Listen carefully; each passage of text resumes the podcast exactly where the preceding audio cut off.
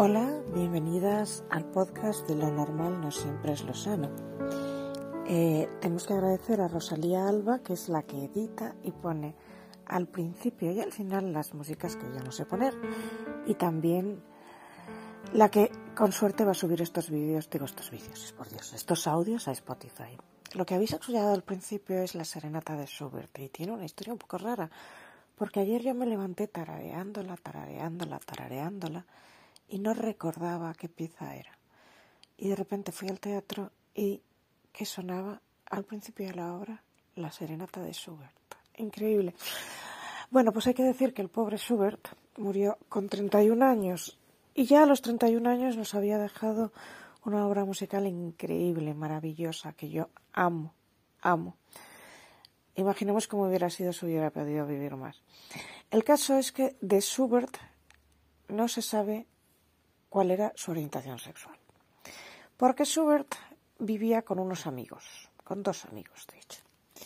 Y nunca tuvo novia, nunca se supo de ninguna novia. Entonces, claro, inmediatamente todo el mundo cree, oh, Schubert era gay porque no tenía novia y tenía dos amigos a los que se referían unos términos súper religiosos. Pero no queda tan claro, primero porque Schubert oficialmente murió de tuberculosis. Pero en aquella época, cuando alguien moría y se decía que había muerto de tuberculosis, se podía sospechar. Por ejemplo, se decía que Becker había muerto de tuberculosis, pero en realidad había muerto de sífilis. Bueno, Schubert en realidad murió de sífilis. Y la sífilis se contraía en aquella época en los burdeles. Schubert se pasaba el día de marcha en tabernas con adorables señoritas y sus amigotes. Entonces dicen, no, es que era homosexual porque se las cartas a sus amigos son muy intensas y hablan del amor que te profeso, pero es que eso era muy típico del siglo XIX. ¿vale? Tanto las mujeres como los hombres se declaraban su amor.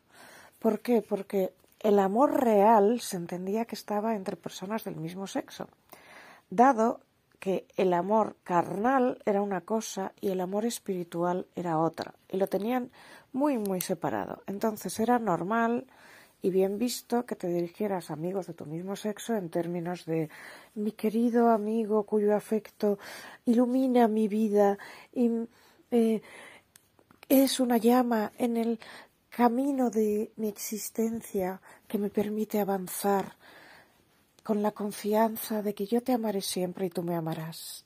Pues eso se escribía a un amigo y se entendía que es que no había ninguna relación carnal implicada ahí. De hecho, en, un, en una especie de juicio que se le hizo a dos institutrices, la prueba de que no estaban juntas carnalmente fue que una le había dedicado a otra una Biblia o un libro y decía por nuestro amor y el amor que te profeso y bla bla bla. Y como los sentimientos eran tan amorosos y tan puros, se entendía que esa era una relación platónica.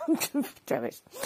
Pero bueno, que lo importante es que Schubert murió muy joven, murió debido a una sífilis y sus últimas obras, el Ave María y cosas tan increíbles como esta, se debe a que sabía que iba a morir, que ya sabía que su enfermedad no tenía cura.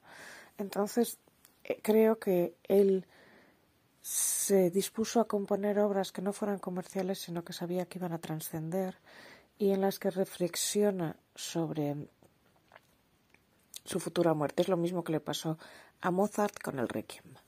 En cualquier caso, hoy, voy a hablar de otro tema, que es el trastorno límite de la personalidad frente al trastorno narcisista. Y voy a contar una historia. Bien. Tengamos a una pareja que se llaman Manolo y Ana. Manolo y Ana se casan muy jóvenes porque ella se ha quedado embarazada. Entonces, el padre de ella es constructor y les da un pisito. Es constructor, pero bueno, no, no es constructor, me he equivocado, es jefe de obra jefe de una plantilla, ¿no? Entonces les da un piso en el que se van a vivir Manolo y Ana, pero eh, tienen que trabajar. Manolo entra en la cuadrilla de albañiles y Ana se pone a trabajar de camarera. Entonces ese niño se cría con los abuelos y el niño en principio es un niño normal, pero después cuando el niño tiene 12 años y Ana tiene ya 32 o 33, Ana decide que quiere otro hijo y tiene un segundo hijo. Y esto despierta unas crisis de rabia tremendas en el niño mayor. El niño mayor se siente, bueno, pega portazos, pega gritos, eh, eh, cuando está enfadado rompe cosas, una cosa tremenda. Entonces le llevan a un psicólogo y la psicóloga dice que el niño tiene un trastorno límite de personalidad. El trastorno límite de personalidad tiene tres componentes, biológico, psicológico y social, como casi todos los trastornos. Es decir, biológico son gente normalmente muy inteligente y muy sensible. Psicológico normalmente son gente que han vivido una experiencia de abandono o negligencia en la España, en la España, perdón, en la infancia y casi siempre un trauma complejo. Otro día, quizá mañana, explique lo que es un trauma complejo. Y social, pues están en entornos muy particulares en las que se reafirman estos comportamientos histriónicos, digamos, estos comportamientos exagerados, ¿no? Suelen tener también abuso de sustancias. Vale. Entonces, la psicóloga les dice que es que el chico ha sufrido una experiencia de abandono porque de pequeña sus padres no estaban con él, que esta experiencia de abandono se revive al ver que su madre tiene otro hijo y a este hijo sí que lo cuida, entonces le crea muchos sentimientos de inferioridad, incluso de rabia, y que eh, pues eso, que, eso es lo que le sucede y que hay que ser más o menos tolerantes con las crisis que tiene. Entonces esto, cuando él tiene el diagnóstico, el niño tiene poco menos que el billete, ¿os acordáis del ticket dorado de Willy Wonka? Pues el ticket que te permite entrar en la fábrica de chocolate. Bueno, pues ese es el ticket que le permite que en lugar de castigarle cuando monta todo esto, pues los padres sean más o menos tolerantes y punto pobre, porque pobrecito el niño está enfermo, ¿no? Bueno, el niño crece en una adolescencia muy complicada, con todos sus pensos, con estas crisis de rabia tremendas, con muchísimos problemas con la familia y a los 20 años sucede algo. Su tío fallece, su tío es joven, su tío tiene, pues eso, eh, es más joven que su madre y su madre tiene 40 años, pues el tío debía tener 38 cuando fallece. Cuando el tío fallece, pocos días después, el niño se va a los padres y les cuenta que cuando él era pequeño y le dejaban en la casa de sus abuelos, el tío abusaba sexualmente de él. No hay ninguna prueba más que la palabra del chico, por supuesto. Pero los padres lo creen. ¿Y por qué lo creen? Pues porque el tío ha fallecido por drogas, el tío era politoxicómano, el tío era gay, y bueno, ser gay y politoxicómano no te convierte desde luego en un abusador de menores en absoluto, pero sí te convierte en alguien que tiene un estigma social. Entonces, al estigma ya le puedes añadir todo lo que quieras. De forma que los padres le creen y aquí se crea una gran crisis entre los padres. Los padres no se llevaban bien ya de antemano, pero esta es la gota que desborda el vaso, digamos. La madre le acusa al padre de que al niño le dejaban solo en casa mientras ella trabajaba porque el padre, en lugar de volver directamente a casa de los abuelos y recoger al niño, no le dejaban solo en casa, perdón, le dejaban con los abuelos. Bueno, pues porque el padre, en lugar de ir a recoger al niño, lo que hacía era quedarse en el bar con ella. Se iba al bar donde estaba ella y se tomaba copas en el bar donde ella era la camarera. El padre le echa la culpa a la madre porque era su hermano y eran sus padres y no le protegieron al niño. Ahí entran en unas broncas terroríficas y se separan. El niño se queda a vivir con la madre. Las crisis de rabia van en aumento hasta el día en que agrede a la madre. Entonces sucede lo típico que sucede en esta España mía, esta España nuestra, que nadie denuncia esa agresión. No sé si algunos que me hayan seguido recordarán que cuando yo fui la primera, yo creo que fui la primera de España que sabía, la primera de España no, ni de coña, pero cuando yo sabía lo que había pasado, como otros periodistas también lo sabían, Digo que cuando yo sabía lo que había pasado en el caso de Rocío Carrasco y yo defendía a Rocío Carrasco cuando nadie la defendía, se me tiraba mucha gente encima diciendo una madre nunca debe abandonar a sus hijos. Y cuando dije, mira, es que ha habido una agresión y ya se sabe, ya se ha publicado, me decían, ni por esas una madre nunca debe abandonar a sus hijos. Bueno, pues es por esto, por lo que cuando el niño agrede a la madre, el niño ya no, ya el niño tiene 21 años, nadie se le ocurre ir a denunciar. A nadie se le ocurre ir a denunciar. Entonces, el niño se va a vivir con el padre que se había separado de la madre. El padre se ha ido a vivir a su vez a una casa de tres habitaciones, eh, un apartamento grande, que ha heredado de la abuela. más que que lo haya heredado, es que la abuela se lo ha dejado, la abuela paterna.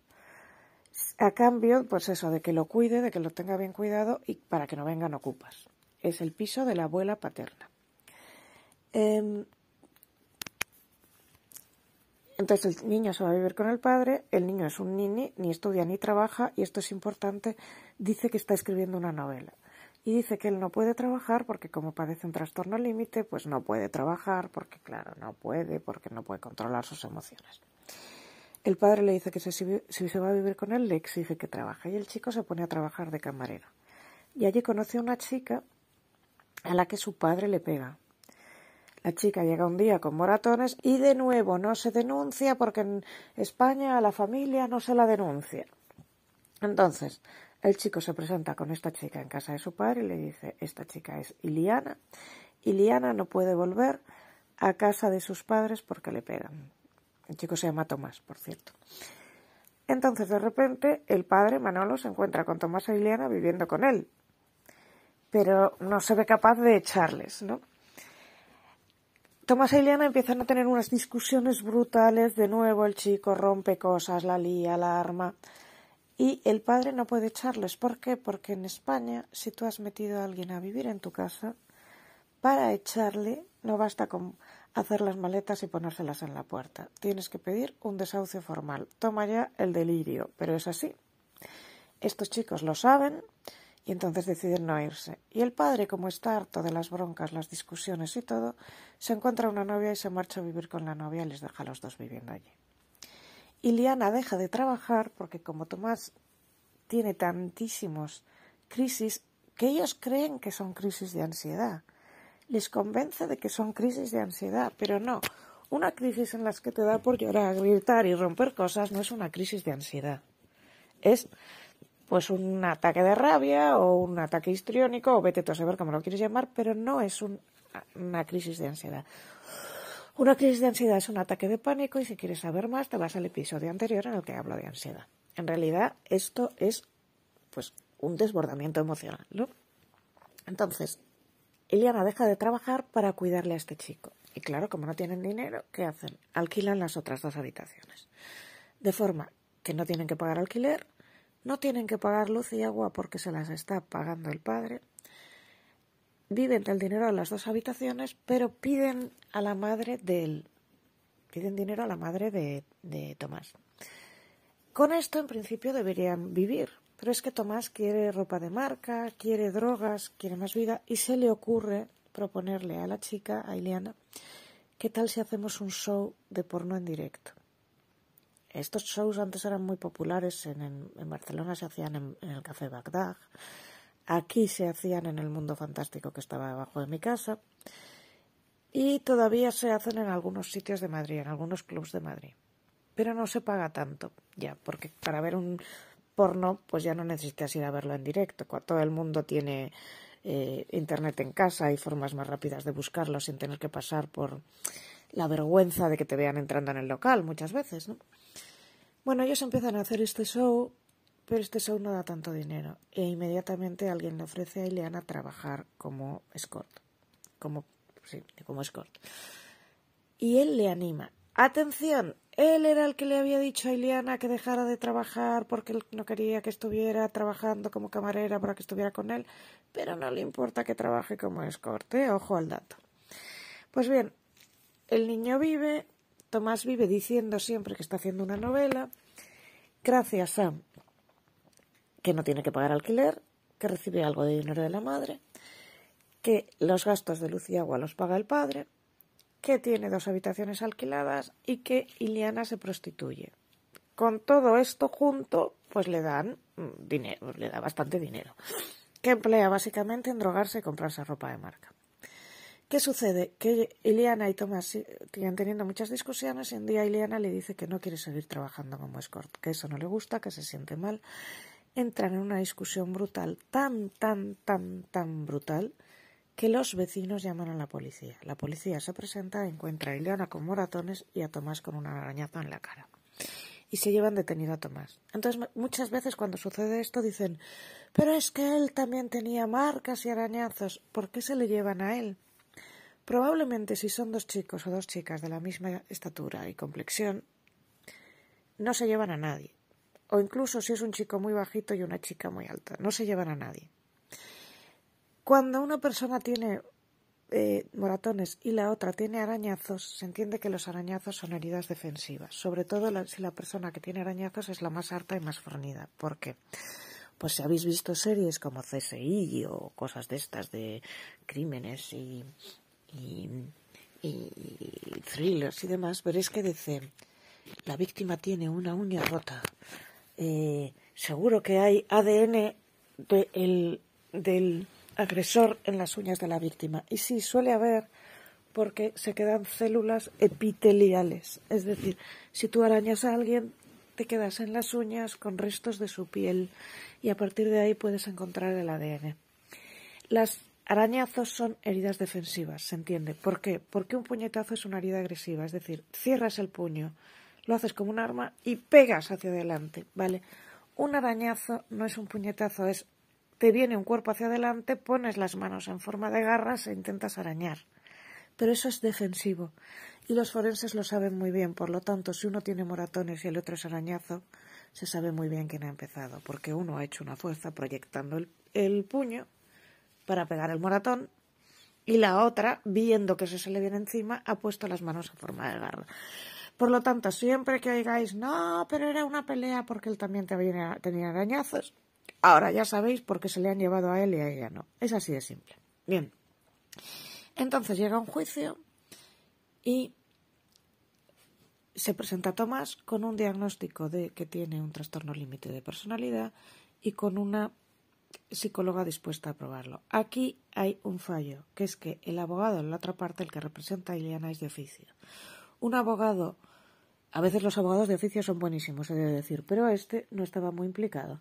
Un abogado con más formación hubiera dicho, ah, que no vale un testimonio de parte, es decir, que no vale una psicóloga que viene dando un testimonio de parte, sino que tendría que... Eh, un momento, perdona. Ay, que se me va. Sino que tendría que... Mm, eh, requerirse una evaluación forense imparcial de un perito forense de juzgado, ¿vale? del propio juzgado. Y segundo, de un psiquiatra forense, vamos. Y segundo, que en realidad el trastorno límite de personalidad no te impide eh, ver el bien, diferenciar entre el bien y el mal, ni, ni pierdes el contacto con la realidad. Y esto es muy, muy, muy, muy, muy importante porque tú solo puedes ser eximido en trastornos en los que pierdes el contacto con la realidad, eh, trastornos de tipo psicótico. Un trastorno límite hace, dificulta mucho que controles tus impulsos, pero no te impide saber que si le vas a pegar un puñetazo a alguien le vas a hacer daño.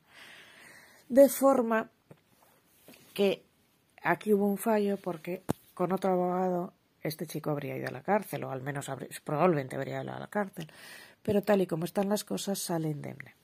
Bien, ya os puedo decir que este chico no tenía un trastorno límite de personalidad. ¿Y cómo lo sabes, Lucía? Bien, porque en los trastornos límites hay un deterioro claro de tres áreas, el área laboral, el área social y el área personal. Es decir, gente que no puede trabajar porque ante cualquier cosa se enfada, ante cualquier abandono percibido, es decir, no es que le vayan a abandonar, pero las personas con trastorno límite tienen un trauma complejo debido a un abandono o a una negligencia en la infancia.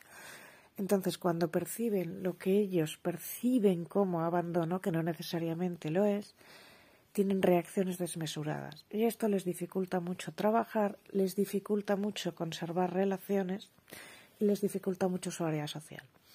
Aquí, nuestro héroe, en absoluto héroe, nuestro villano, Thomas, no tenía ningún problema. No trabajaba porque no le daba la gana, pero había conseguido un sistema para poder recibir ingresos. Y muy bien organizado.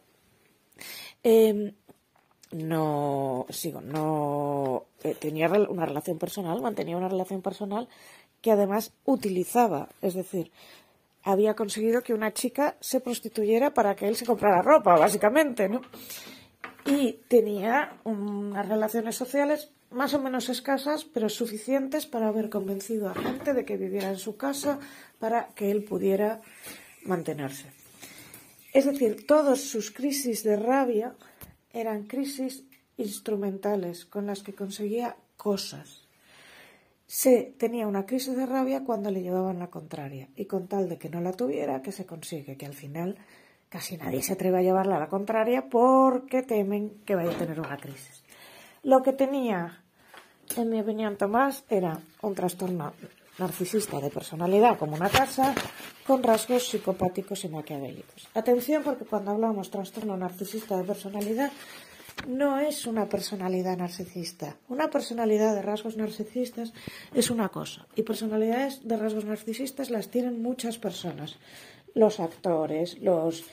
Eh, un, dos, tres, responde otra vez. Cualquier profesión en las que tengas que estar hacia afuera tiene que tener cierto rasgo narcisista porque si no, ¿cómo estás constantemente buscando el halago de los demás y basando todo en el halago de los demás? ¿No? Un trastorno eh, narcisista de personalidad es una cosa muchísimo más seria. Y esto era lo que tenía este chico. Pero es que aparte él tenía rasgos psicopáticos y rasgos maquiavélicos. ¿Qué son rasgos maquiavélicos? Pues el ser capaz de urdir una trama. Toda la que él había conseguido para conseguir eh, vivir de forma parasitaria. Por cierto, vivir de forma parasitaria es un signo claro de rasgos psicopáticos, por cierto, ¿eh? Y tenía rasgos psicopáticos, rasgos maquiavélicos, ah, no, rasgos maquiavélicos, rasgos psicopáticos que es no mostrar empatía, ¿vale? No mostrar empatía ante el sufrimiento de la madre, por ejemplo. Y la tercera, rasgos psicopáticos, rasgos y rasgos narcisistas. Vale, esto es lo que le pasaba a Tomás. Entonces es importante porque Tomás no tenía un trastorno narcisista, digo, límite de personalidad. Porque una persona con un trastorno límite no suele conseguir, o no consigue, sin más, beneficios de su trastorno. Es decir, no consigue cosas. Mientras que Tomás había conseguido separar a los padres, eh, ser el centro de atención de los padres, que era lo que siempre había deseado. Em, vivir sin trabajar. Vivir bien sin trabajar. No solo vivir sin trabajar y más o menos mantenerse. Vivir bien con sus drogas y su ropa de marca. Y un, un, rasgo narcisista que él tenía es creerse un gran escritor cuando no había escrito nada, pero tenía toda la familia convencida de que él estaba escribiendo una gran novela que antes o después publicaría. ¿no? Esto es importante contarlo por dos cosas. Primero, la gente suele confundir crisis de ansiedad con otras cosas, pero es muy importante que alguien se ponga a llorar como una Magdalena, a hipar, a tirarse de los pelos. Eso no es una crisis de ansiedad, eso es un desbordamiento o incluso una crisis histriónica. Pero una crisis de ansiedad es eh, una crisis de pánico. Si queréis saber más sobre eso, veis el episodio anterior. Segundo, un trastorno límite muchas veces se lo confunde con un trastorno narcisista. Se decía antes que cuando una mujer va a un psiquiatra con los mismos rasgos, muchas veces a ella les diagnostican trastorno límite y a él trastorno narcisista. Porque una mujer que grita y la monta está mejor vista que un hombre que grita y la monta. Vale.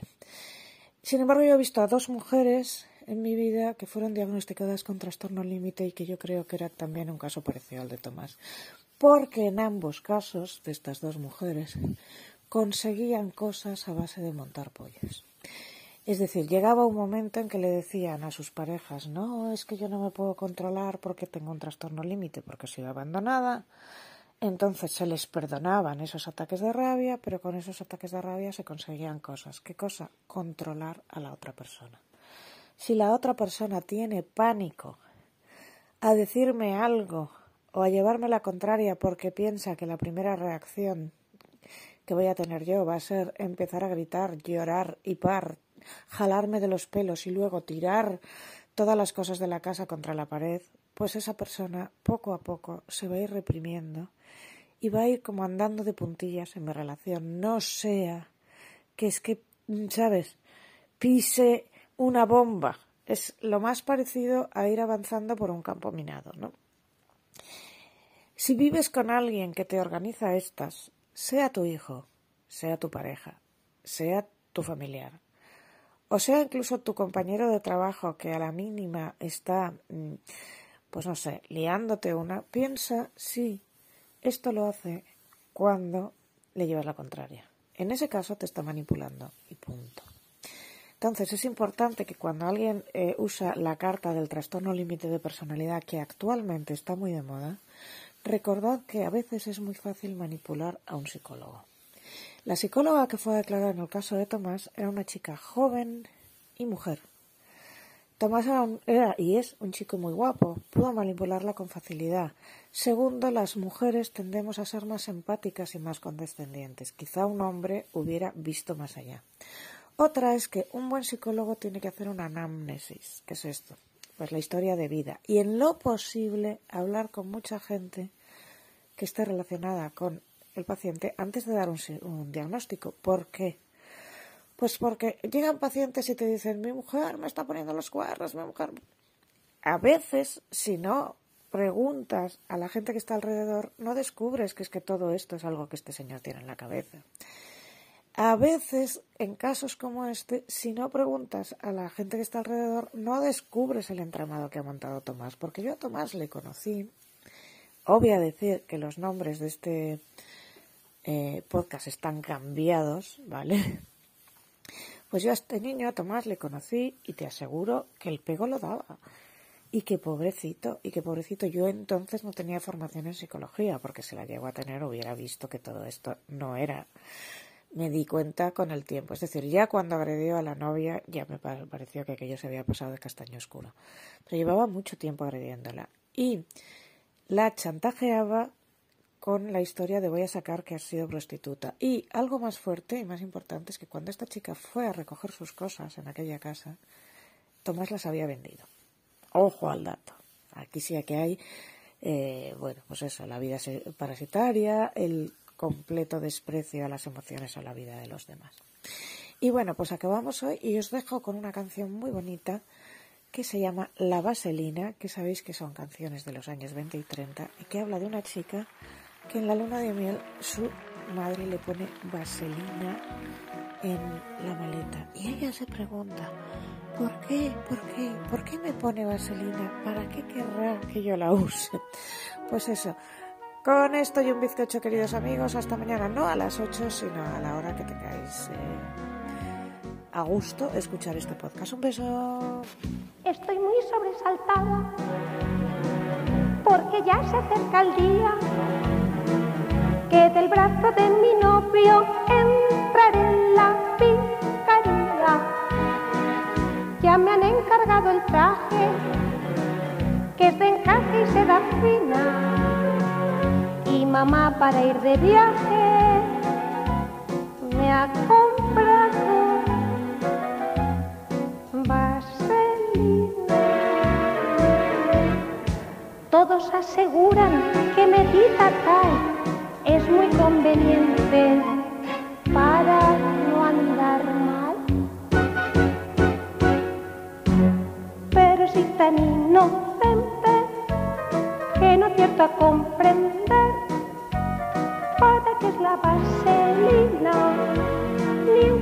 la pondré. Si usted ya lo sabe, me debe explicar si el día de boda la tengo que usar. ¿Usted qué cree? ¿Que sí? ¿Y usted cómo se llama? Alfonso dice que sí.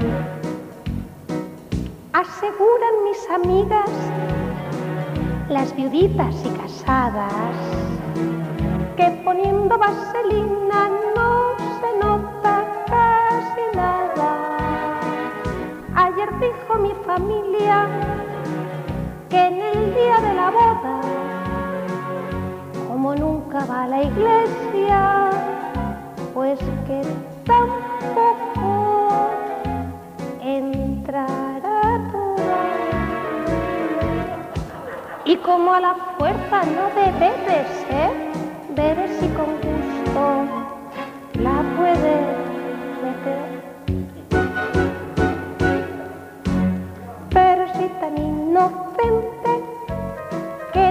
a comprender para qué es la vaselina sitio la pondré.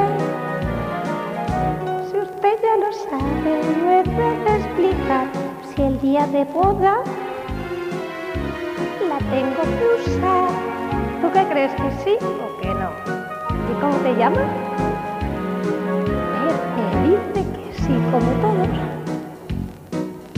Tengo ganas de que llegue ese día tan dichoso para usar la vaselina solamente con mi esposo para dármela en el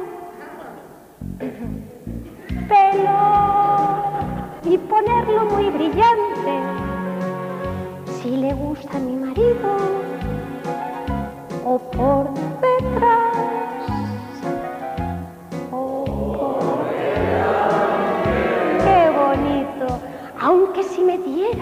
también por detrás necesitaría cuatro cajas más pero si tan inocente que no acierto a comprender para qué es la vaselina ni en qué sitio la pondré. Si alguno de ustedes me puede explicar si el día de boda la tengo que usar, ¿qué creéis? ¿La uso? Tengo aquí un tarrito. Lo mismo la uso esta noche para ver cómo es. Si alguno de ustedes me puede explicar si el día de boda la tengo que usar.